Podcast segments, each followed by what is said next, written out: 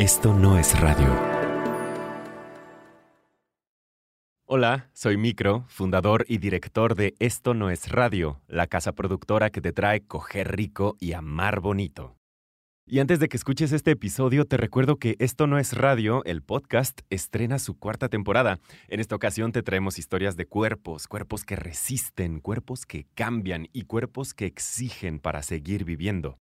Anótale en tu calendario, miércoles 22 de junio de 2022 y sigue Esto no es radio, el podcast del Logo Rosa en esto no es radio.mx, en Spotify, Apple, Google o donde sea que escuches tus podcasts. Al final de este episodio te invitamos a que escuches el tráiler de la cuarta temporada y sepas de qué estamos hablando. Y ahora sí, a coger rico y amar bonito.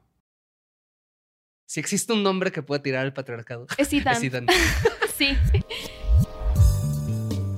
Bienvenidos a Coger Rico, Y amar bonito.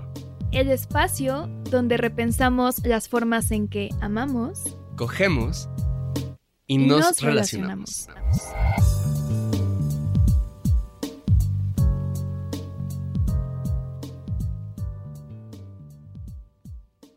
A ver, César. Fuck, no, no es cierto. Fuck Mary Kill ya no. Se cancela el Fuck Mary Se Kill. cancela. Porque. Cometió crímenes de guerra y está cancelado este show. Sí, sí, sí, sí. Em, ¿A qué mamá o papá de Euforia invitarías a un trío?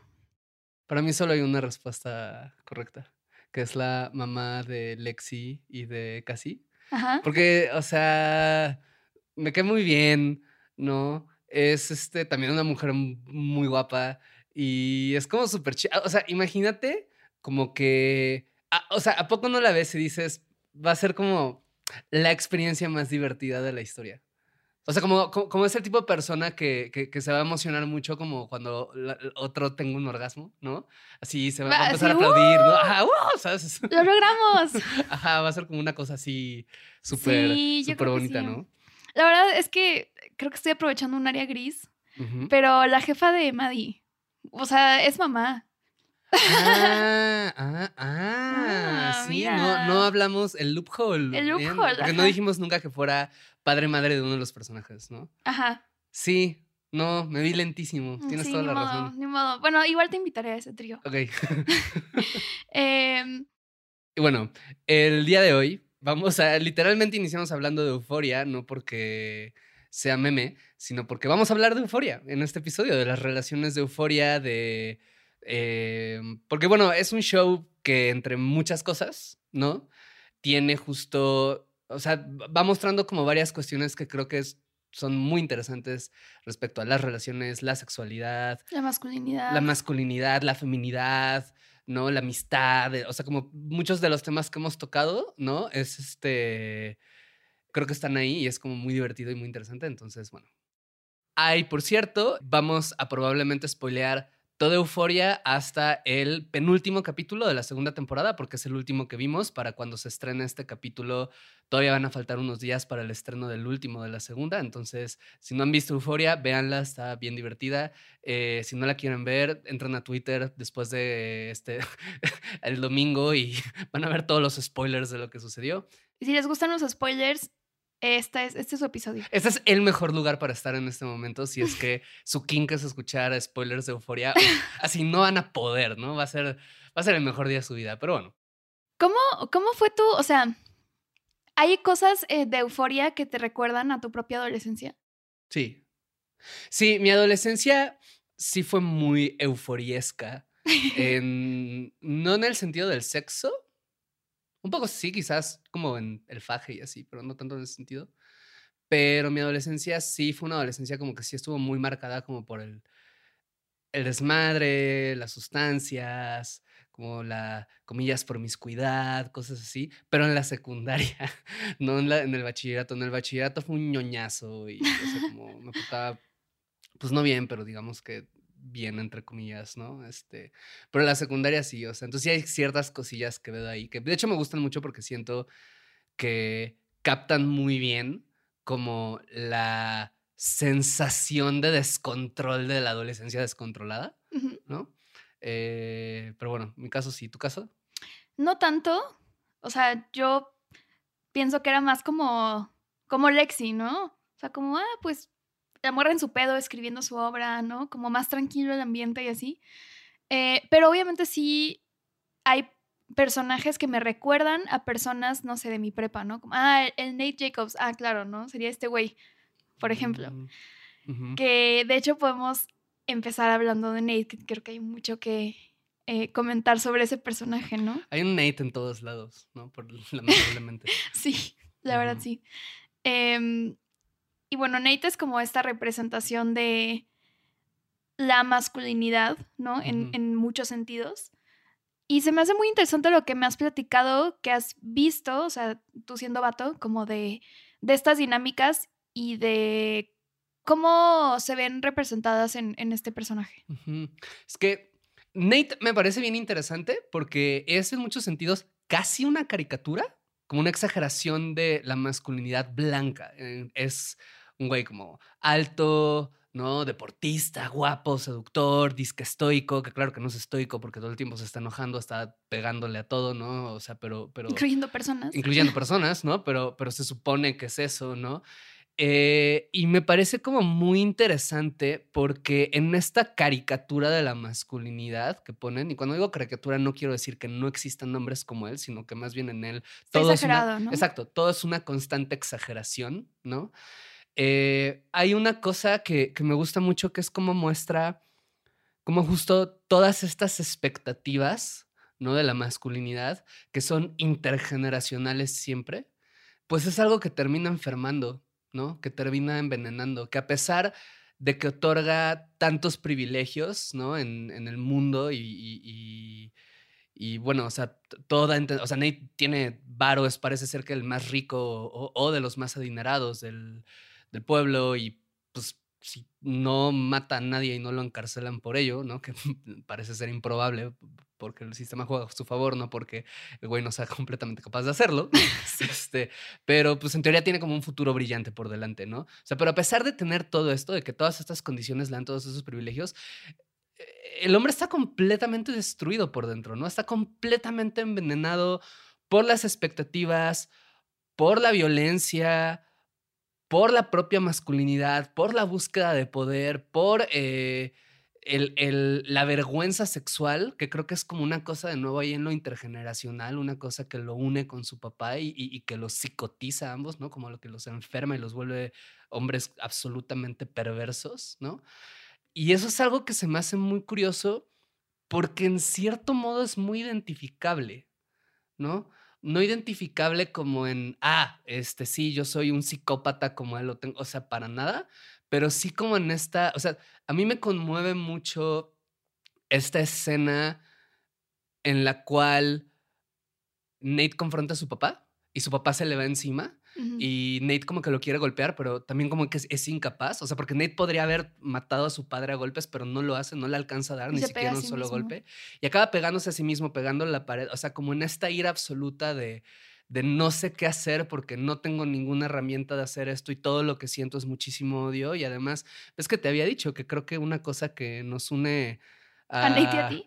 Pues acá a muchos hombres, ¿no? A casi todos los hombres del mundo, creo, de esta sociedad, al menos o los que yo conozco, ¿no? Es como una relación bien complicada que por momentos es una relación de mucha ira, casi odio hacia nuestros padres, ¿no? Por, por, por voltear y ver como todas las formas en las cuales la masculinidad, incluso si no se nombra así, nos jodió, ¿no? Pero de repente ser incapaz de, en algunos casos, de, o sea, llegar a este punto de, ¿y ahora qué hago? ¿No? O sea, ¿qué hago con, con todo esto, no? Que bueno, Nate parece que no le interesa mucho hacer algo con ello, pero... Sí, es, es que justo creo que uno de los aciertos de la serie es que podría quedarse, o sea, pudo haberse quedado como que este estereotipo, como arquetipo de güey violento, guapo, jock, todo, sin que te presenten como cómo fue su infancia, cómo fue su relación con su papá, ¿no? O sea, como que muchas veces es como, ah, este es un güey violento y ya, de aquí parte la serie y es como lo que pasa después. Y acá es... O te dicen como de que vivió esto alguna vez. Sí, ¿no? Es pero alguna- como que es no a andan en mí, ello. Yo todo lo que tengo lo conseguí por mi cuenta. Y dices, ah, ok, ¿no? Sí, sí, sí. Y, y justo cuando hablan, eh, ya en esta segunda temporada, cuando exploran eh, la, la, la adolescencia, ¿no? Y como la adultez joven de, de Cal, del papá de, de Nate, pues te das cuenta que él también fue muy reprimido en su casa y por su propio padre, ¿no? También. Entonces, o sea, como el ser una persona, eh, pues no, no heterosexual, ¿no? Y como eso, como que lo, o sea, a pesar de, como dices, ¿no? Tenerlo todo, ¿no? Porque su papá también había sido deportista y entonces era como muy guapo y muy popular y tenía una novia como preciosa, ¿no? Él no, nunca pudo como explorar su, su identidad libremente, porque pues él encasilló eso, ¿no? O sea, como que tienes que ser un padre de familia, tienes que ser heterosexual, tienes que ser un proveedor, ¿no? Y como eh, está muy difícil que Nate rompa con, con eso, como que con ese camino trazado si Cal no ha resuelto eso, ¿no? Con, en la historia con su propio padre. Claro, o sea, creo que ahorita que hablabas de lo que justo no puede hacer a, ra a, raíz de lo que esta homofobia que le toca vivir y la violencia de su padre, es que creo que Cal te dan a entender que nunca pudo tocar la ternura, ¿no? Porque la ternura era algo, ahora sí que muy al estilo de los griegos, ¿no? Como que solo existía entre hombres, ¿no? Uh -huh. O sea, esa impresión me da, o sea, que, que, que Cal vivía la genuina ternura, ¿no? En la relación que tiene con este amigo, uh -huh. ¿no? En estar acostados en la cama platicando de chicas y, uh -huh. ¿sabes? Y deportes y de repente bailar con bailar él. con él y tener este momento como de encuentro físico que era como otra cosa, te dan, al menos en lo que muestran, ¿no? Te dan a entender que los encuentros con, que tenía con las mujeres tenían otro orden, ¿no? Eran como una cosa más masculinizada en cierto sentido, mientras que con este amigo eh, era un eso. Un amigo muy especial. Con este amigo muy especial, con quien eran muy buenos amigos, ¿no? Este, tienen como encuentros eso, ¿no? Como profundamente tiernos, profundamente cercanos, que de entrada es algo que el papá le niega, ¿no? O sea, completamente, pero además él, en cierto modo, como también narran porque eso es algo que sucede mucho, ¿no? Como hay muchas trabajadoras sexuales que narran cómo eh, los hombres que van con ellas, que consumen sus servicios, en ocasiones están buscando este espacio de ternura, de encuentro, ¿no? A veces están buscando otras cosas, pero a veces es como, como de repente esto de que, ah, pues a veces hay, clientes que solo hablan, ¿no? Hay clientes que, que, lloran, ¿no? Hay clientes, o sea, que están buscando algo más. Y eso es algo que Cal no tiene porque además, ya siendo adulto, también te dan a entender como que, pues no había dónde expresarlo, ¿no? Uh -huh. o sea, toda su vida estaba construida alrededor de que él no fuera eso, sino que fuera otra cosa completamente. Y en Nate también se ve eso, que es algo que se me hace muy interesante, es que hay ciertos momentos donde alcanzas a ver que sí tiene algún tipo de emoción, comillas, genuina, no perversa, no malvada, hacia Maddie, Cassie y Jules, ¿no? Que son como uh -huh. estas tres mujeres con las que se ha relacionado sexual, uh -huh. efectivamente, ¿no? Uh -huh. Y o que sea, también no puede tener otro tipo de relaciones, por ejemplo, de amistad, ¿no? Con mujeres. Claro. O sea, es como ese tipo de vato siempre tiene novia y no hay como algo más. ¿no? Es que no puede tener ese tipo de relación con nadie.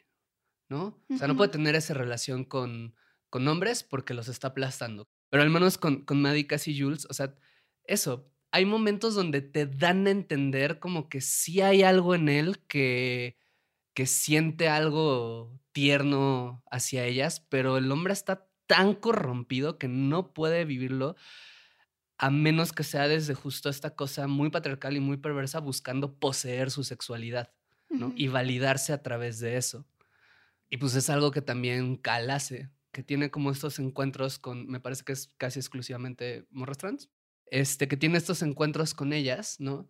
En donde igual busca esta ternura, pero también no puede tenerla si no está eso, ¿no? Como en, en esta cosa de voy a poseer algo de ti, que es esta cosa de que graba los encuentros, ¿no? Como sin consentimiento. Sin además. consentimiento. Y luego los guarda, y los guarda como para su propia satisfacción y que acaba siendo lo que te dan a entender que enferma a Nate, ¿no? O sea, toda esta parte del secreto, toda esta parte de, de, de, de la sexualidad como algo que se posee, toda esta parte de... La vergüenza. De la vergüenza, ¿no? O sea, como todo esto que pues es intergeneracional, ¿no? Es un trauma que se va comunicando a través de las generaciones y que a veces hay generaciones que lo rompen y hay generaciones que solo lo van haciendo todavía peor. Y además el silencio después de eso. O sea, como Nate a los 11 años encuentra estos videos de su papá em, y el papá se entera y el papá nunca habla con él honestamente, ¿no? O sea, es así como, sabe, o sea, sé que los viste, no vas a decir nada, o sea, tú me vas a proteger a mí, ¿no? A pesar de que pues es un niño, no saben, a lo mejor ni siquiera dimensiona como, a ver, o sea, Sí, ¿qué estoy viendo, no? O, sí, sí. ¿qué, qué implicaciones tiene esto? Entonces eso también es bien fuerte, ¿no? O sea, cederle como una responsabilidad a su hijo, como de, Te toca a ti cargar con este secreto. exacto. Y si, no, y si no lo haces, tú puedes destruir esta familia. Uf. Claro. Sí. Claro, y, y que es también una cosa horrible en este, en este momento cuando Nate ahorca a Maddie, ¿no? Que Nate, o sea, que, que claramente lo que tenía que suceder es que Nate fuera a la cárcel o a la correccional o, o algo, se tomara algún tipo de medida, ¿no? O sea, como al respecto.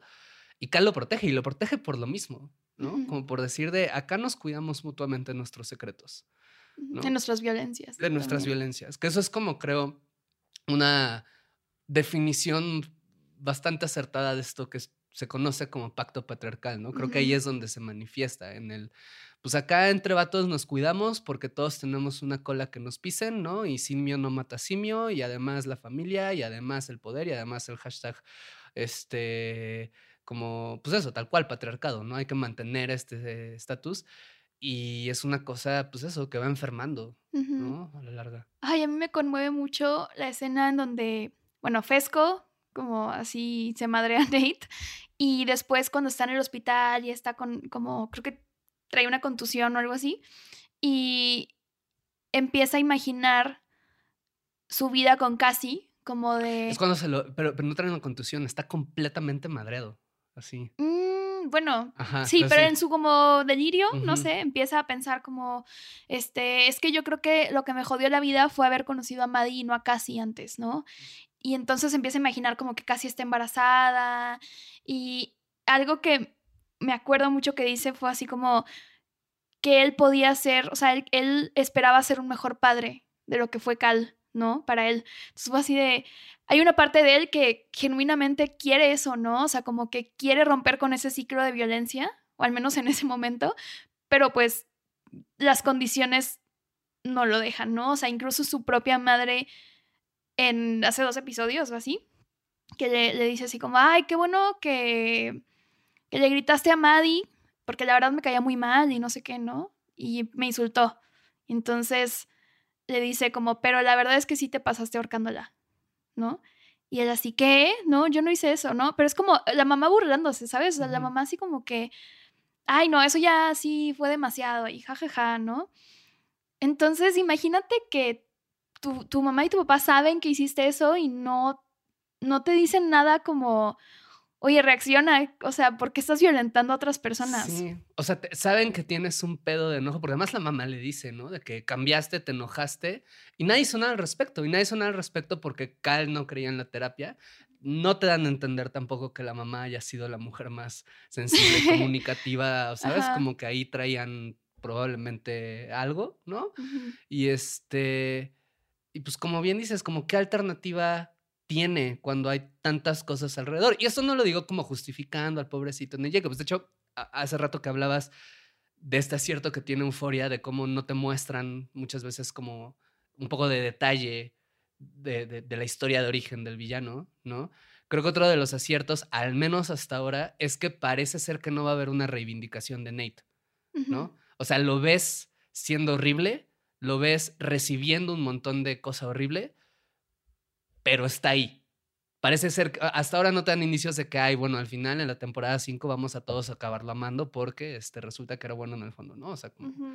y, o sea, eso se me hace como interesante. Y siguiendo el hilo de, de- de las historias de masculinidad o los personajes que, encar- que encarnan la masculinidad, otro personaje que, bueno, ahorita ya no ha salido en la segunda temporada sin explicación, está bien Sam, Sam Levinson, pero...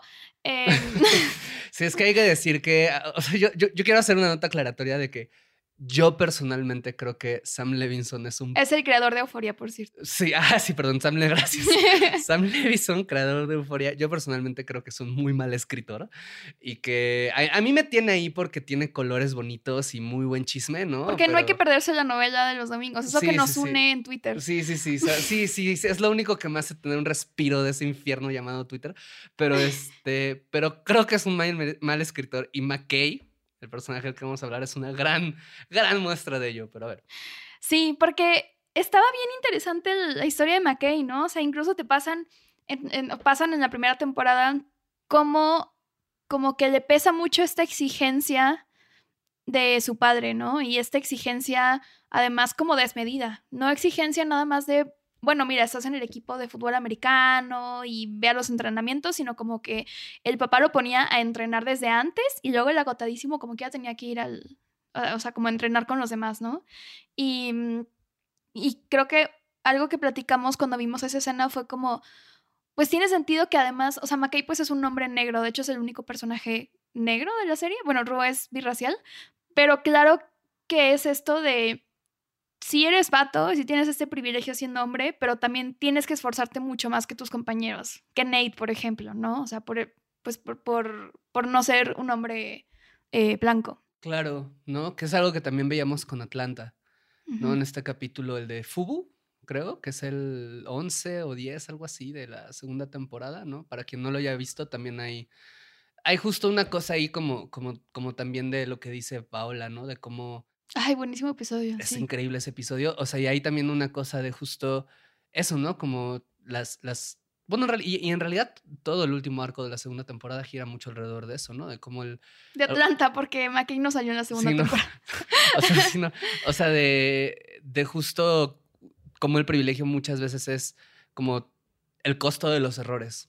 O sea, las personas privilegiadas pueden costearse mucho más errores. Las personas no tan privilegiadas o no privilegiadas en determinadas aristas, variantes, eh, características, no sé, este, pues tienen, o sea, el costo de sus errores es mucho mayor y es lo que McKay se da cuenta y entra en esta crisis, ¿no? Que era también una crisis bien interesante de explorar, o sea, porque McKay era como eh, el hombre de euforia que estaba tocando estos temas, pero no de una manera siendo un villano como Nate, ¿no? O sea, tenía momentos donde daban ganas de sapearlo, ¿no? Y decirle como, güey, reacciona. Y tenía otros momentos donde conmovía mucho porque, pues es una, o sea, él tiene una crisis con la cual creo que muchas personas nos identificamos, ¿no? Que es decir, como, alguna vez sentí como que lo iba a poder lograr todo, ¿no? Y de repente salgo al mundo real y veo que es tan grande que puede que mis sueños no quepan ahí. ¿no? Y, y puede que nunca los logre y puede que ni aunque me esfuerce al 100%, o es más, puede que todo lo que me esforcé antes no funcione porque resulta que para eso que deseo está compitiendo una persona que tuvo mejor educación, mejor nutrición, mejor, ¿sabes? Eh, y es como una crisis bien interesante, ¿no? Que es muy curioso porque te odio Sam Levinson. O sea, para que se den una idea, a McKay le dedican así el intro de un episodio entero solo a contar su historia en la primera temporada y luego desaparece completamente. Así, ya no sabe, ya nadie habla de él, no está ahí, así, se borró completamente del mapa sin explicación. Y además tiene una escena muy fuerte donde le hacen como una especie de... Ah, porque él acaba de entrar a la universidad y está como una fraternidad, que da- también las fraternidades pues son como estos grupos en donde exaltan muchísimo la, la masculinidad y como estas dinámicas de poder, ¿no? Entre vatos. Y en este rito de iniciación, pues él está eh, cogiendo con Cassie, entonces, o van a coger o algo así, y entonces entran todos estos compañeros de la universidad y, y hacen como que lo están violando o algo así, como que simulan que lo van a violar, y pues es como parte de, ay, bueno, o sea, es un chiste y es parte de lo que hacemos los hombres en estas dinámicas y como aguántate, ¿no? Sí, no, y, es brutal porque además después de eso, pues McKay entra al baño, ¿no? Se mira a sí mismo, siente un mo- o sea, te dan a entender como que siente un montón de enojo, autodesprecio, y lo que hace es desquitarlo con Cassie, ¿no? Este, co- comienzan a tener sexo, ¿no? Y es un sexo reafirmando la masculinidad. ¿no? reafirmando su masculinidad, como muy rudo, muy, muy incómodo. Es muy incómodo de ver esa escena con lo que pasa después, ¿no? Además, pues McKay era un, un personaje que a través de Cassie, ¿no? Habían muchas cosas como que iba como confrontando consigo mismo. ¿no? Que otra, esa es otra cosa bien interesante. O sea, McKay está enamorado de Cassie, pero Cassie, ¿no? Que, que es esta personaje que es como la. Em, La encarnación de la belleza. la encarnación de la belleza y de la sexualidad, etcétera, ¿no? Y, y, y, y- pues todos los hombres alrededor de Cassie la consideran una puta, ¿no? Y no la bajan de ahí, además como tienen como sus nudes y todo, o sea, como que se las rolan, o sea, como esta cosa es como, como, y McKay pues han de entender como que sentía cosas genuinas por Cassie, como que la quería mucho, como que batallaba con una vergüenza interna, ¿no? Que, que cuando se le confronta como que intenta agarrar la onda y lo hace bien, lo hace mal, ¿no? Y ahí hay como una cosa, eh, como que exploran esa parte, ¿no? Eh, desde él. Y es bien feo de repente ver esta escena, ¿no? De este abuso, ¿no? Sexual que sufre enfrente de Cassie, donde lo que le queda, ¿no? Lo que siente que le queda es reafirmar su masculinidad, ¿no? A través del sexo. Y a través de ella, además, como... Es como una cosa como bien... Pues bien triste, bien... Y esta dolorosa. dicotomía como de, bueno, por un lado, la gente, o sea, los vatos, por ejemplo, lo ven como, wow, andas con Cassie, ¿no? La morra más guapa y todo. Pero por otro lado es como, ay, ya, pero cuéntanos cómo cogen, ¿no? Porque es una puta y porque, y hasta le enseñan un video de ella cogiendo con alguien más, así como que lo, lo obligan a verlo, ¿no? O sea, que lo vea enfrente de ellos. Que de hecho, un dato curioso, Sydney Sweeney, la actriz de Cassie, a ella le habían filtrado sus nudes antes de la serie y después esas mismas fotos las usaron para Euforia. Un poco, Ujú. órale. No sé si fue algún, algo como reivindicativo para ella, como de, ah, bueno, pues ya están ahí, ahora Pues las Pues- vendo y que me paguen un montón, ¿no? Imagino. sí, o sea, o no, las no sé, no sé. pero, pero eso pasó. Entonces es como curioso esto de estas dinámicas de las que hablan en Euforia, pues son cosas que pasan todo el tiempo en la vida real, ¿no? Oye, hablando de Cassie, ¿qué huele con Cassie? A mí casi me, o sea, me, me mueve mucho, la verdad. ¿Sí? Sí. Órale, no sabía. Sí, porque Pensé que solo te caía mal. me cae mal también, pero este, y mucho, mucho de lo que conocemos de Cassie, por ejemplo, a través de Lexi, es esto de, luego hablaremos de Lexi, pero como que Cassie es la persona como que a la que le han depositado todas estas expectativas de belleza ¿no? Y, o sea, no sé, luego me acuerdo así de, ah, cuando tenía 14 años y me metieron a un este, curso de modelaje, ¿por qué? No sé. O sea, es como, Porque creciste en Monterrey. porque crecí en Monterrey. o sea, en eso es en lo que me mueve casi, ¿no? Así como, como esto de mm, que le han enseñado como que pues no puede ser algo más, ¿no? Como que está condenada a eso, a ser la trophy wife, a ser la morra, este, que los vatos como que quieren cogerse, pero sin, o sea, solo como por decir que lo hicieron, o. ¿sabes? Y entonces, em, pues no sé, como que es un personaje que creo que irrita a mucha gente por, o sea, las cosas que, es, que ha hecho, como, por ejemplo, a, a- o sea, coger con Nate cuando era ex de Maddie y todo esto. Pero pues también entiendo que, o sea, sus dos papás eran adictos. Su- o sea, su mamá es alcohólica y su papá, pues igual, tenía, tenía un- una eh, dependencia a otras sustancias, no me acuerdo cuáles, pero drogas. Em, y pues a ella le tocó, según entiendo, como era la mayor, como que le tocaba esto de ser el nexo entre su papá y su mamá y su hermana, ¿no? Como que el papá llegaba con ella y, oye, no le digas a tu mamá, pero voy a entrar por unas cosas, ¿no? Y el papá así como, pues, drogado, ¿sabes? Como, entonces también entiendes, pues, por qué está sufriendo tanto ella, ¿no? O sea, como que Claro, y porque se está aferrando a eso. y porque aprendió esta como es que eh, o sea eso no o sea ca- casi es este personaje que todas sus interacciones con el mundo están absolutamente condicionadas al hecho de que es muy deseable sexualmente. ¿no?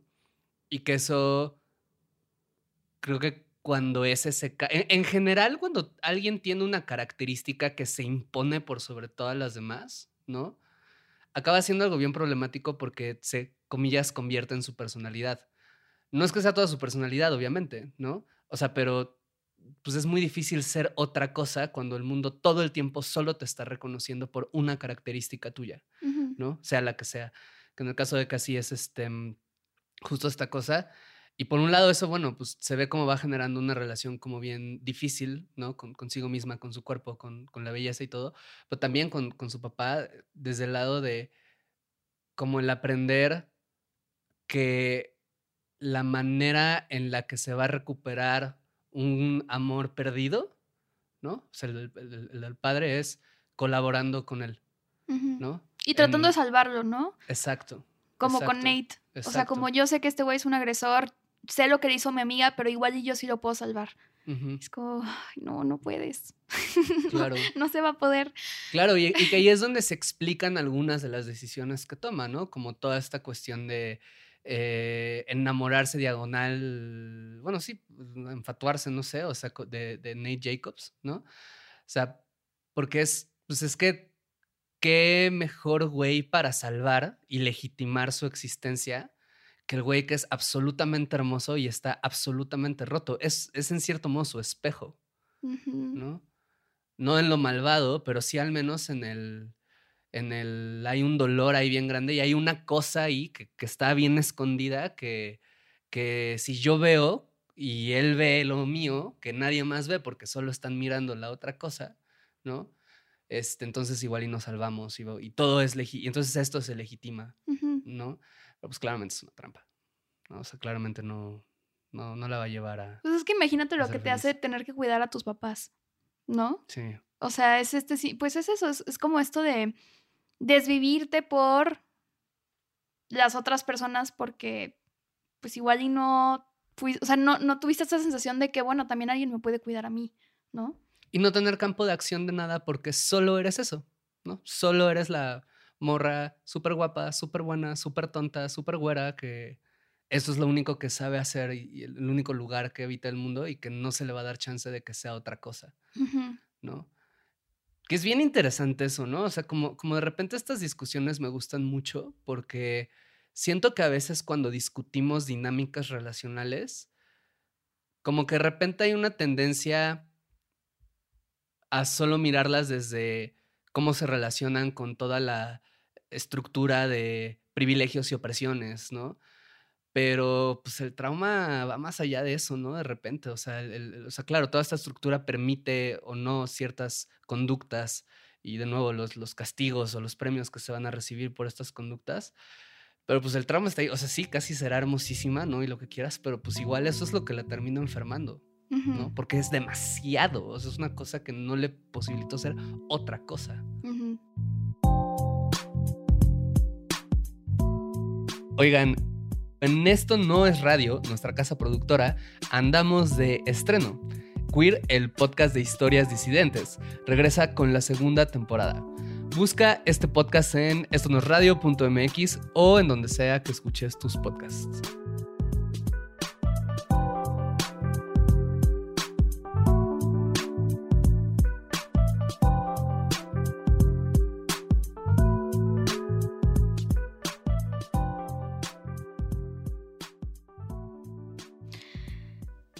Tenemos que hablar de Ru también. Mm, yo quería hablar de Lexi, hablan para ya ah, acabar con bueno, sí, sí, sí. ¿Pero qué quieres, Ru o Lexi?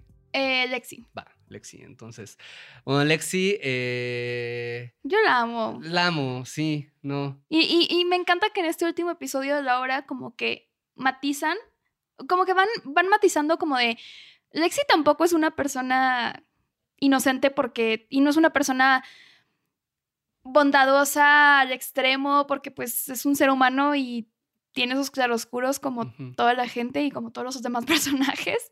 Entonces me gusta eso, ¿no? O sea, como que mm, ella habla todo el tiempo de que ella está observando todo desde afuera, ¿no? Como que es que yo no estoy siendo la protagonista aquí, ¿no? O sea, siempre hay alguien más que está acaparando la atención y al final como que lo está volcando en, en- en esta obra como de una, de una manera, o sea, uno para decirle a la gente aquí estoy, pero también como miren todo lo que está pasando y que no están viendo, ¿no? O sí están vi- viendo, pero desde otro no están nombrando. Ajá, exacto. No había pensado en eso, pero es verdad. Sí, ella, ella lo dice en algún momento, pero, pero no lo había visto desde donde lo dices, como, como no solo soy testigo, sino también soy la que puede enunciar lo que el resto de las personas no enuncian porque están dentro de este pedo. Es muy interesante. Contexto para quien no sepa, Lexi es la hermana de Cassie, ¿no? Es la hermana menor, Menor. ¿no? Y entonces es otra cosa muy interesante porque Lexi, a pesar de que es muy guapa, ¿no? Y tú pusiste acá de que sí, mal casting de moda, pato. Ah, es que se me hace muy curioso cómo en las películas luego te ponen, te presentan un personaje que dice como, ay no, es que todas las demás personas aquí son preciosas y yo soy el- la oveja negra de como el patito feo de la historia. Y es como, o sea, la actriz de Lexi es muy guapa, es delgada, es blanca. O sea, entiendo que en comparación con su hermana y todo, pero eh, sí se me hace algo como que no está situado en la realidad, ¿no? Como que... Híjole, yo cuestionaría eso. A ver, ¿por qué? Mm, ¿Tú te has sentido fea? Sí, Y eres muy guapa. gracias. O sea, puedes ser, puedes tener todos estos indicadores, digamos, o sea, dentro de, o sea, puede que dentro de lo, comillas, objetivo, ¿no? Seas una persona guapa o lista o simpa- o sea, lo que quieras. Y de todas maneras, puede que no tengas ese sentido interno, inter- ese sentido internalizado, ¿no? Por cómo se manifestó eso, lo que dependió o no, sí, o sea, es entendible que Lexi no se sienta así cuando crece justo a la sombra de una mujer, como casi que todo el tiempo, todos los días de su vida se le recordó eso. ¿No? Eso es cierto. Y, y que además eh, en, en la obra de teatro está esta escena del, de, de cuando habla de, del pecho, ¿no? O sea, de que de repente su hermana está bien chichona y ella dice de que, ah, pues nada más tengo que esperarme unos días para que me crezcan las chichis y resulta que no pasa, ¿no? Eh, lo cual obviamente no hay ningún problema, no la hace menos bella, no la hace menos deseable, pero sí da el mensaje de esto no es lo importante de ti, ¿no? Y no solo no es lo importante, en comparación, esto no es nada. Entonces sé otra cosa, ¿no? Bueno, eso es cierto. Que sí coincido contigo que estaría bien que pusieran, a- o sea, que no todos los personajes que tienen un problema de identidad por su belleza fueran como súper guapos o súper guapas, ¿sabes? Como que de repente estaría muy bien ver un rostro acá promedio, ¿no? Por eso me gusta Dev Patel. promedio. Porque Dev Patel honestamente creo que tiene un rostro muy promedio, pero es muy hermoso porque es como muy bonito y tiene una sonrisa muy bonita y siempre hace papeles bien interesantes, ¿no? Este, A mí no me parece promedio, me parece guapísimo, pero Sí, entiendo lo que a dices. mí me parece un rostro más menos como promedio, ¿no? Igual es tanto verlo que ya es así como, ah, ¿no? Como que si lo ves en la calle a lo mejor dices X. No, bueno, no X. Ajá. No sé. No sé, quién sabe. Pero bueno. Pero bueno, es hermoso, por dentro y por fuera. Pero bueno, el punto es. no Excepto sé que es un, es un criptobro. Es un criptobro. No, Sí. cancelen, cancelado. No, pero eh, entonces, bueno, o sea, de, de Lexi se me hace como bien interesante porque está este fenómeno de la persona que tiene que hacerse hiper responsable porque alrededor de ella Que nadie más lo va a hacer. Nadie más lo va a hacer, ¿no? O sea, su papá no lo e- fue. Su mamá Mm, es como raro porque parece ser que Es, es amorosa, Sí, pero pues también tiene una dependencia como al que alcohol muy ausente por su dependencia. ¿no? Como que no estaba, no sabe estar ahí y ser mamá, comillas, ¿no? En la función de, de estar cuidado, atención, no sé, ¿no? Eh, y pues Lexi se hace hi- hiperresponsable, ¿no? Su inteligencia es lo que desarrolla más, o- y de repente hace esta obra que, que pues es eso, ¿no? Como a mí me gusta mucho porque es te- lo que decías, como esta, aquí estoy y esto es lo que estoy viendo, pero también siento que es como su travesura, ¿no? Como la primera travesura que se permite en, en su vida, ¿no? O sea, como que todo el mundo siempre se anda haciendo dagas entre sí y Lexi no, y esta es como, ah, bueno, pues Esta es mi oportunidad. esta es mi oportunidad de así incomodar bien cabrón y nadie me va a poder decir nada porque yo soy una artista. Sí, porque, y, y, y acaparé como todos los fondos de la escuela de, los próximos 20 años. Sí, todos los fondos del Estado de arte se fueron a esa, a esa, Como, a esa como, obra. como ¿no? dijiste en Twitter, qué bueno que le dieron el Fonca a Alexi. Qué bueno que le dieron gran Sí le sacó provecho. Sí, gran decisión que le dieran el, el, el Fonca. Muchas gracias, 4T. ¿No? Fíjate que está interesante también cómo hay mucho sexo en Euforia. Hay muchos pitos también en Euforia. Muchos penes. hay, hay memes de eso. Pero casi no hay escenas en donde sea explícito que las que ambas partes estén como disfrutando, ¿no? O sea, como que muchas de las escenas son como para reflejar dinámicas de poder y rara vez ves una escena de sexo como ligera, como nada más eso, pasándosela bien. Sí, es verdad, estoy pensando. El anti-sex education. Anti-sex education.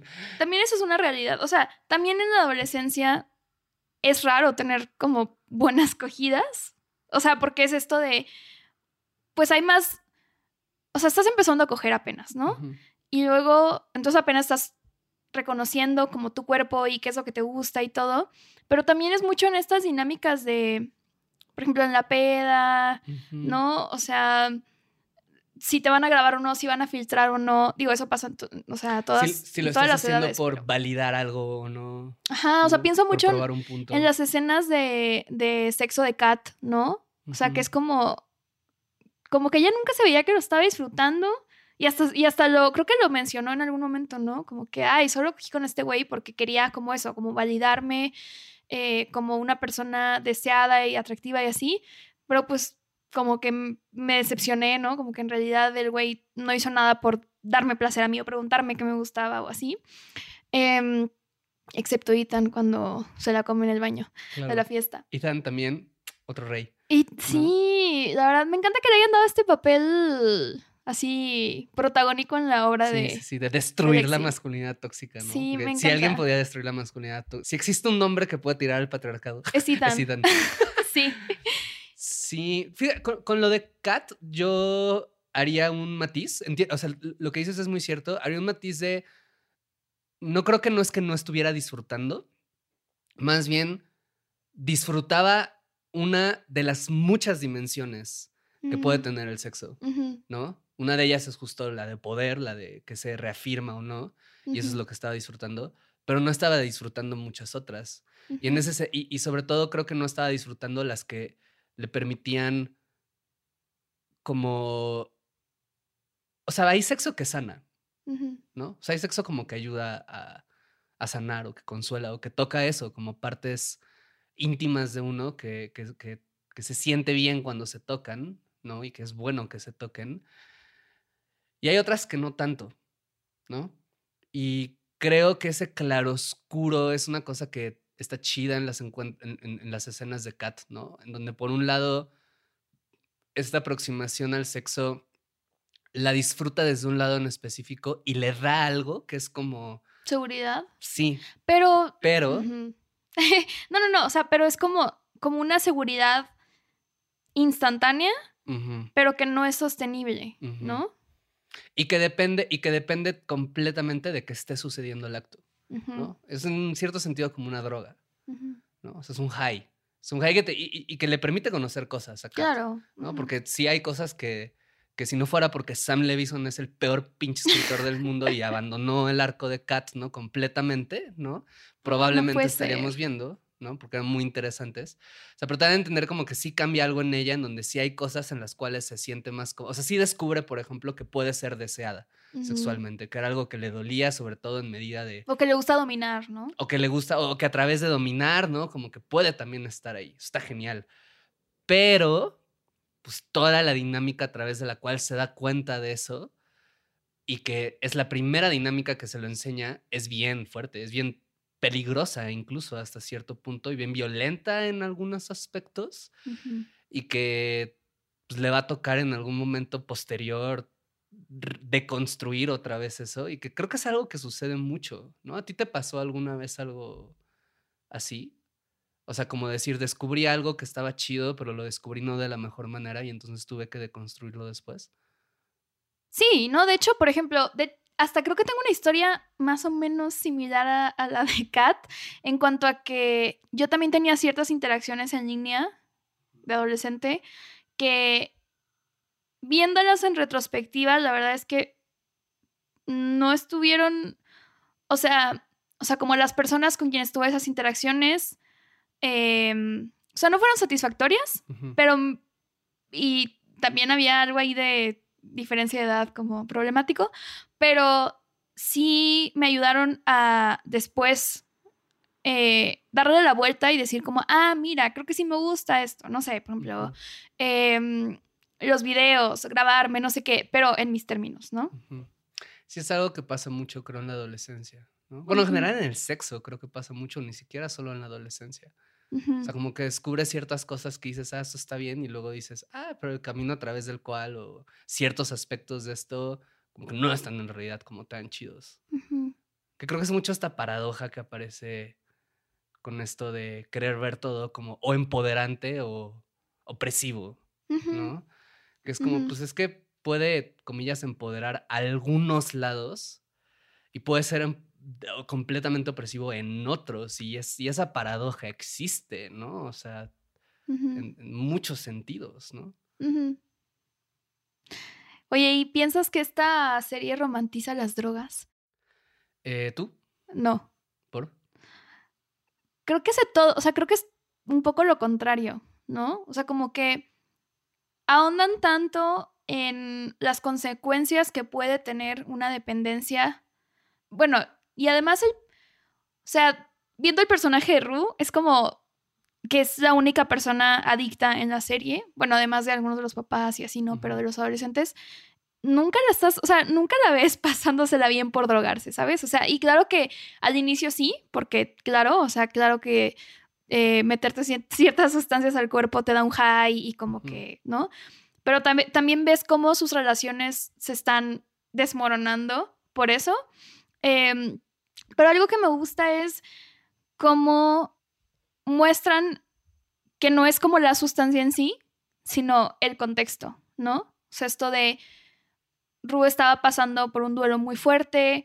em, además, ella tiene varios diagnósticos. em, por ejemplo, está en el espectro neu- neurodivergente, ¿no? O sea, al inicio de la serie dicen que tiene TDA y que tiene. Bipolaridad y Em, que tiene trastorno, límite. Son los tres que ¿No es menciona. OCD?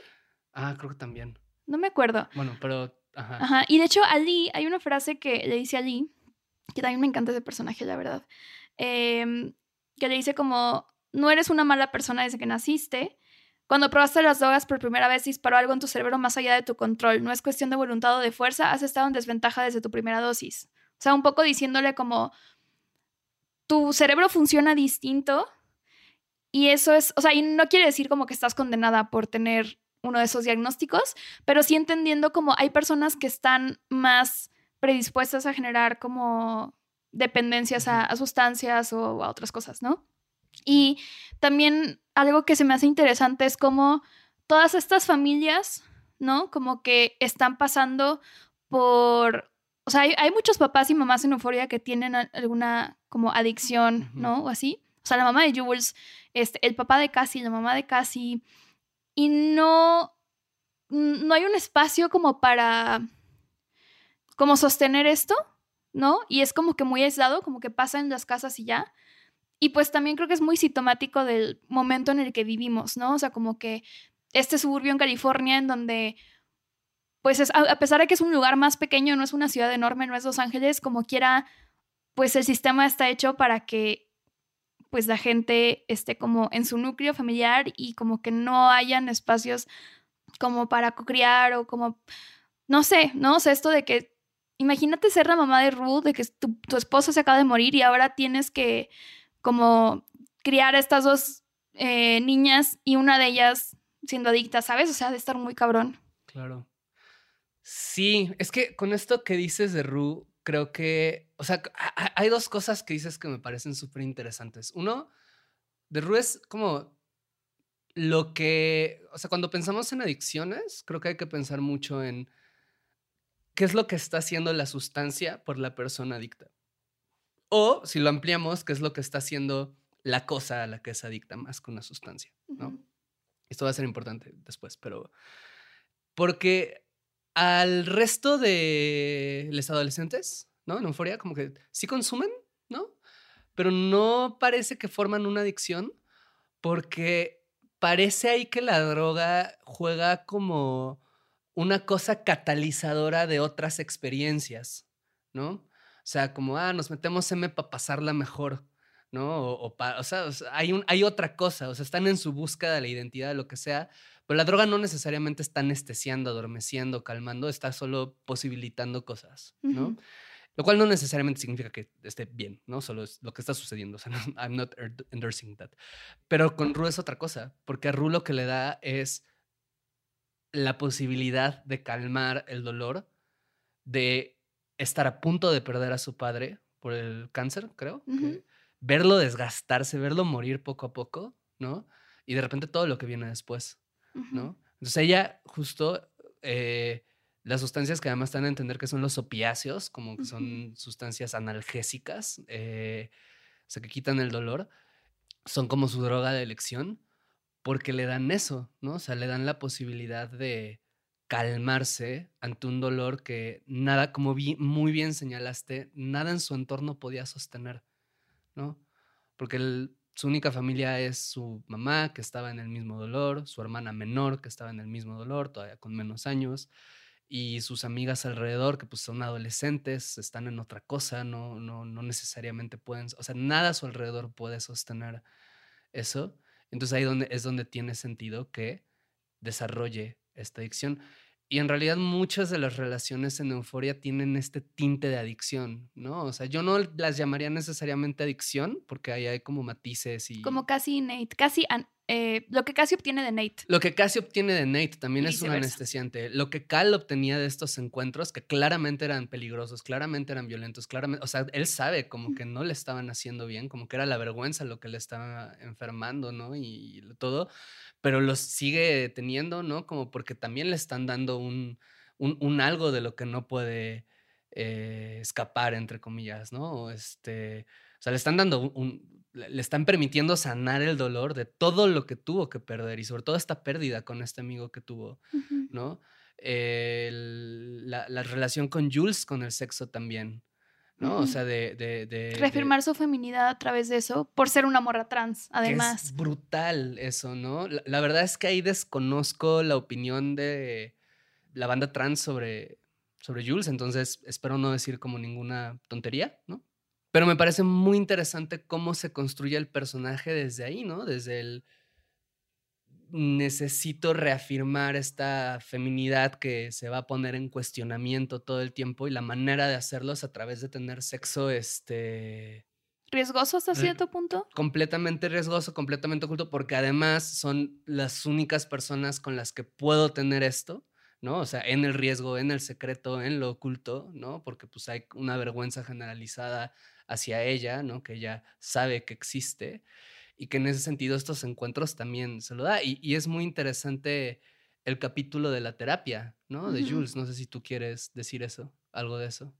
Pues me parece muy interesante lo que habla como de, a ver, ¿por qué estoy tomando esta hormona, no? Porque dice, no quiero dejar todas, todas las hormonas, pero sí quiero dejar los blockers. Eh, Ujú. no sé cómo se llama en español. Bloqueadores. ¿Bloqueadores? Ajá. Es que me suena como bloqueador de la cara, como de la playa, no sé. Em, y de hecho me recuerda a una reflexión, a un video de, no me acuerdo cuál, pero de ContraPoints de Natalie Wynn, que em, creo que es en el, el video en donde dice, cuando se da cuenta que es lesbiana, ¿no? O sea, y habla de... Y digo, no, no queda claro si Jules es lesbiana o bisexual, parece que es bisexual, pero bueno, ¿no? O sea, es como que se tiene que reafirmar, o sea, ella siente que debe reafirmarse a través de los hombres, ¿no? Porque si un hombre me decía, entonces ya soy mujer, ¿no? Es como, no hay nada más femenino que el que un hombre te desee y te quiera coger, ¿no? Entonces, em, cuando ella dice, a ver, es- esto no, o sea, no me está haciendo sentir bien, ¿no? Como esta hormona, eh, pero lo hago porque si no, mi voz va a estar un poco más grave y entonces tal vez ya no me vayan como a desear o aceptar y todo, ¿no? Y este, se me hace muy interesante cómo en Euforia como que no es tanto un tema que Jules sea trans, o sea, como que en general, por ejemplo, Maddie, Cassie, así, como que Kat, ¿no? O sea, como que la tratan chido y no es como que la hagan menos o, o como que la excluyan por ser trans, pero también sí, luego lo ves, por ejemplo, en el personaje de Nate, ¿no? O sea, que él sí em, trata de humillarla a través de eso, ¿no? De, de ser una mujer trans. Y, o sea, algo que se me hace muy, muy chido del personaje de, de Jules es em, también como su relación con su papá. O sea, como que siento que es el papá más, tal vez más amoroso y como más presente de euforia, ¿no? O sea, como de cuando la mamá la deja en el, en el psiquiátrico cuando es niña y todo. eh, bueno, no, más bien era como una terapia de conversión, ¿no? Ujú.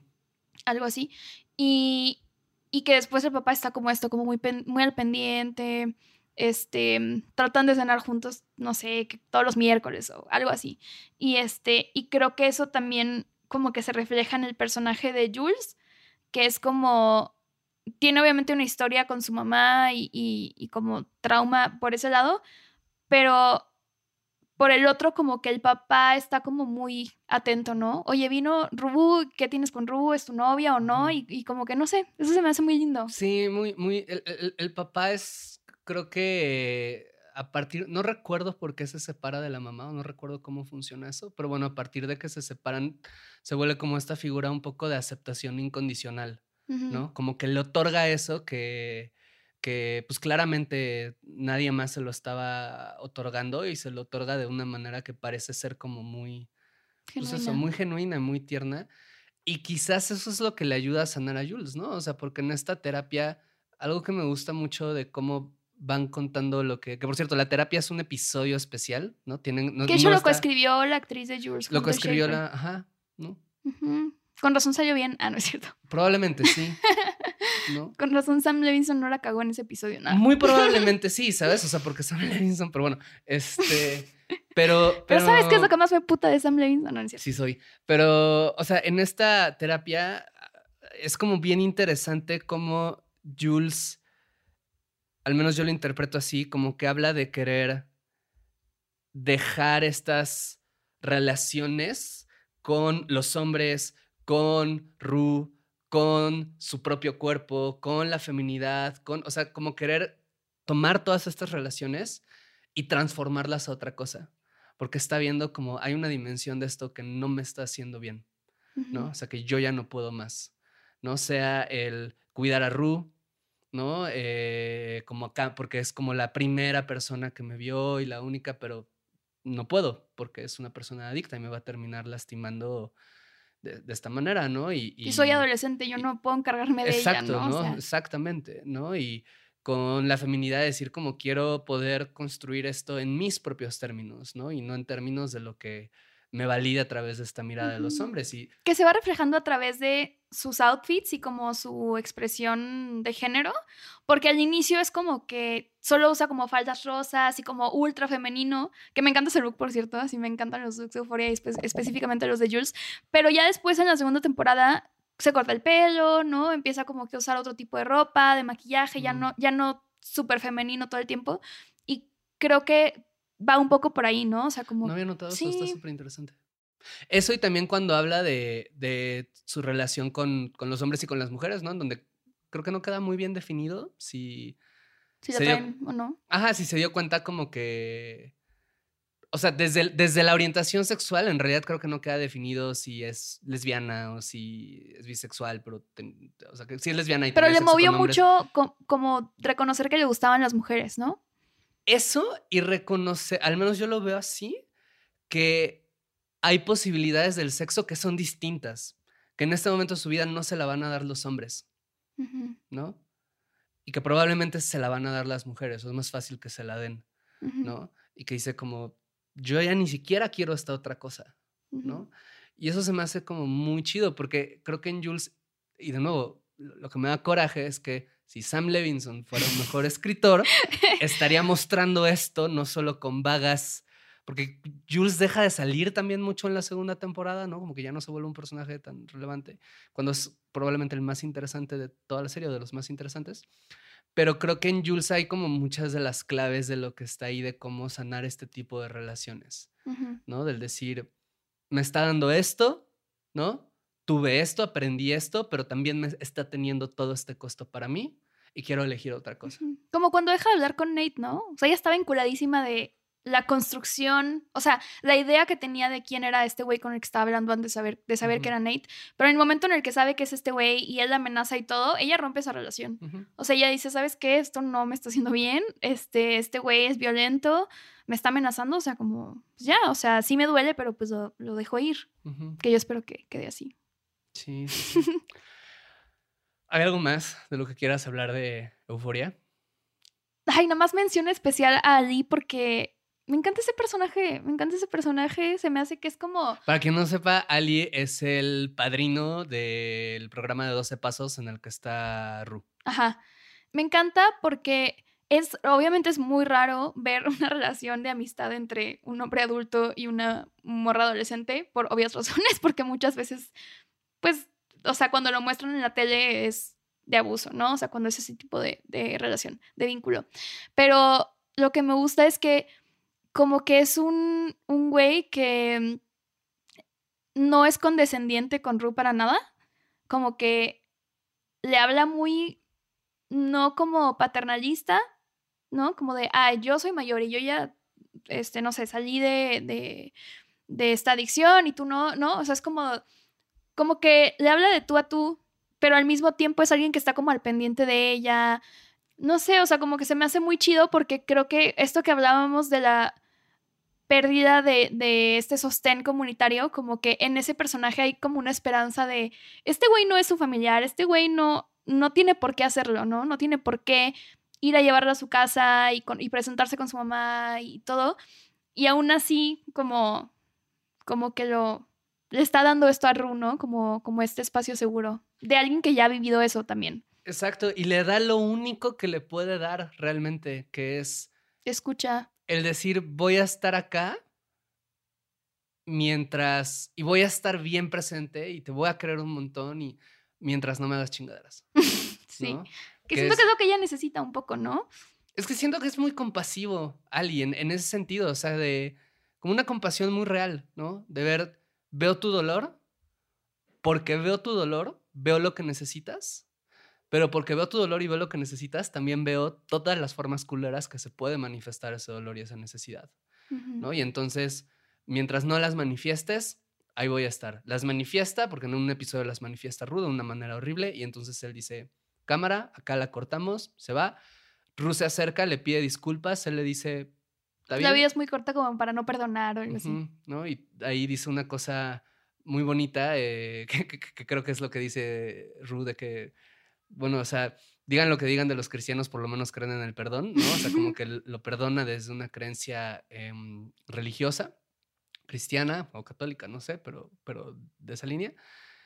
Y tienen esta escena súper bonita, ¿no? En donde ya no hay rencor, ¿no? Ya no hay nada, o sea, ya no hay un dolor explícito, pero deja muy en claro como en, yo solo voy a confiar en ti en medida de que demuestres que, que podemos confiar en ti.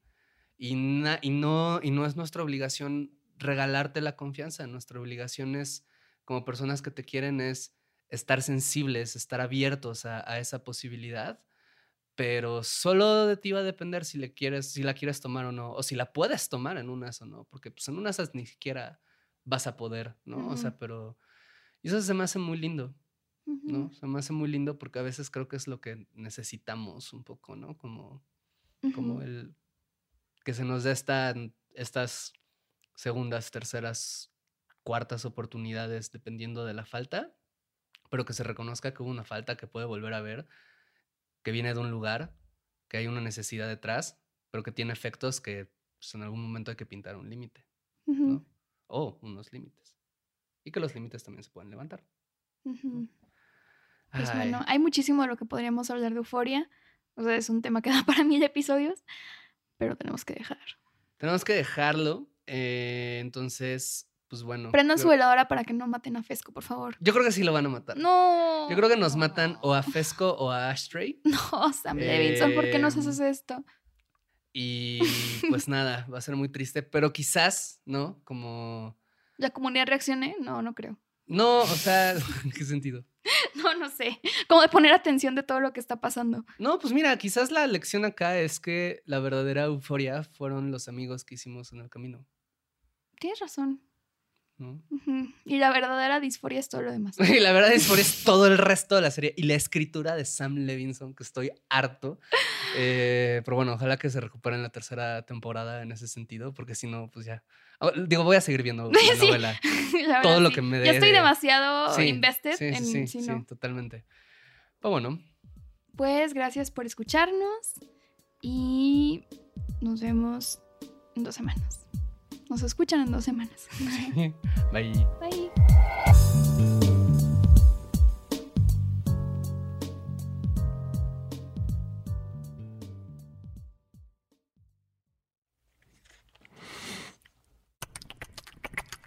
Somos cuerpos. Somos lo que pensamos. Somos lo que deseamos. Eh, pregunto, este, ¿quién es el entrenador de las Chivas? Ya llego con él y le digo, ¿se está jugando con registros o, o puede meter un cachirul? Por eso, en esta cuarta temporada de Esto no es radio, contamos historias de cuerpos que, que resisten. Seguimos poniendo el cuerpo. Si lo dices porque a ti no te tuve miedo, no te tengo miedo ni a ti ni a nadie. Ustedes los matan por nada. Si yo pierdo la vida defendiendo a mi familia, yo imagino que la vale, ¿no? Cuerpos que cambian. Es muy fácil de entender. Vas a crecer. Y, y sientes que no lo estás haciendo bien. Te hace hasta replantearte si en realidad voy a ser suficientemente bueno.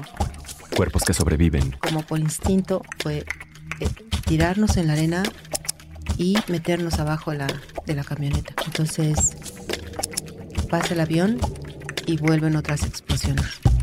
No recuerdo exactamente cuántas. El doctor necesita que alguien le ayude porque con una mano abre el párpado y con la otra inserta la jeringa. Cuerpos que exigen. Todo Guadalajara está viendo esta transmisión, la sociedad está de testigo. Si acaso me llegan a pegar un tiro, por pura inercia, voy a jalar el gatillo. Historias de gente que pone el cuerpo, porque al final es lo único que tenemos. Esto no es radio. Historias para seguir viviendo y acuerpando y escuchando Y de repente encuentras un dolor muy grande en esa familia. y amando Y después supongo que por el miedo a que se pierda el clan, y abrazando adopta a un niño. y creciendo. Siempre, aunque yo diga que estoy cansada, yo digo, no, yo tengo que seguir luchando.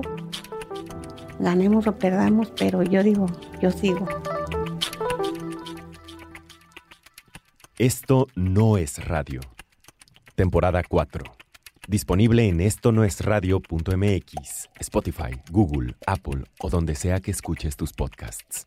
Instagram y TikTok arroba esto no es radio MX. 22 de junio 2022.